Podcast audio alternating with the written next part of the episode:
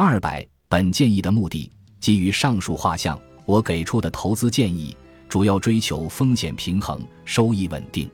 在这里还有必要再解释一下这两个词：风险平衡是指既不是全面规避风险，也不为了收益而忽视风险。我们在突破常识中说过，风险是收益的来源，不承受风险就没有收益。想要有高收益，就必然面临高风险。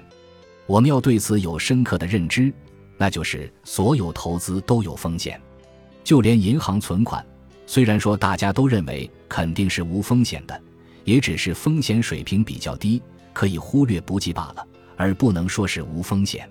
不知道大家是不是注意过？从二零二零年十一月二十八日起，在各个银行的自动提款机上都贴了一个存款保险标志。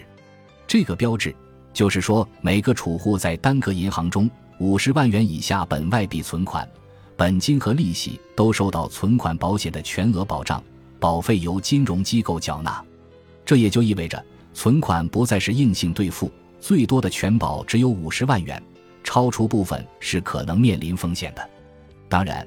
这个风险一般是非常低的，对于大银行来说，风险更低。所以说，没有绝对无风险的收益。想要获得收益，就必须承担一定的风险。所谓风险平衡，就是既不为了无风险而降低收益，也不为了追求高收益而承担超出自身承受力的高风险。总体上追求平衡，以保守策略为主。收益稳定，是针对风险平衡而言的。在风险平衡相对保守的情况下，通过投资策略的使用，使收益与风险相匹配，甚至实现略高收益。稳定不是指没有波动，而是指通过投资策略使收益尽量不出现大幅度的波动，实现稳健增长。为什么不能实现无波动呢？因为投资市场是受大环境影响的，比如二零零八年的金融危机。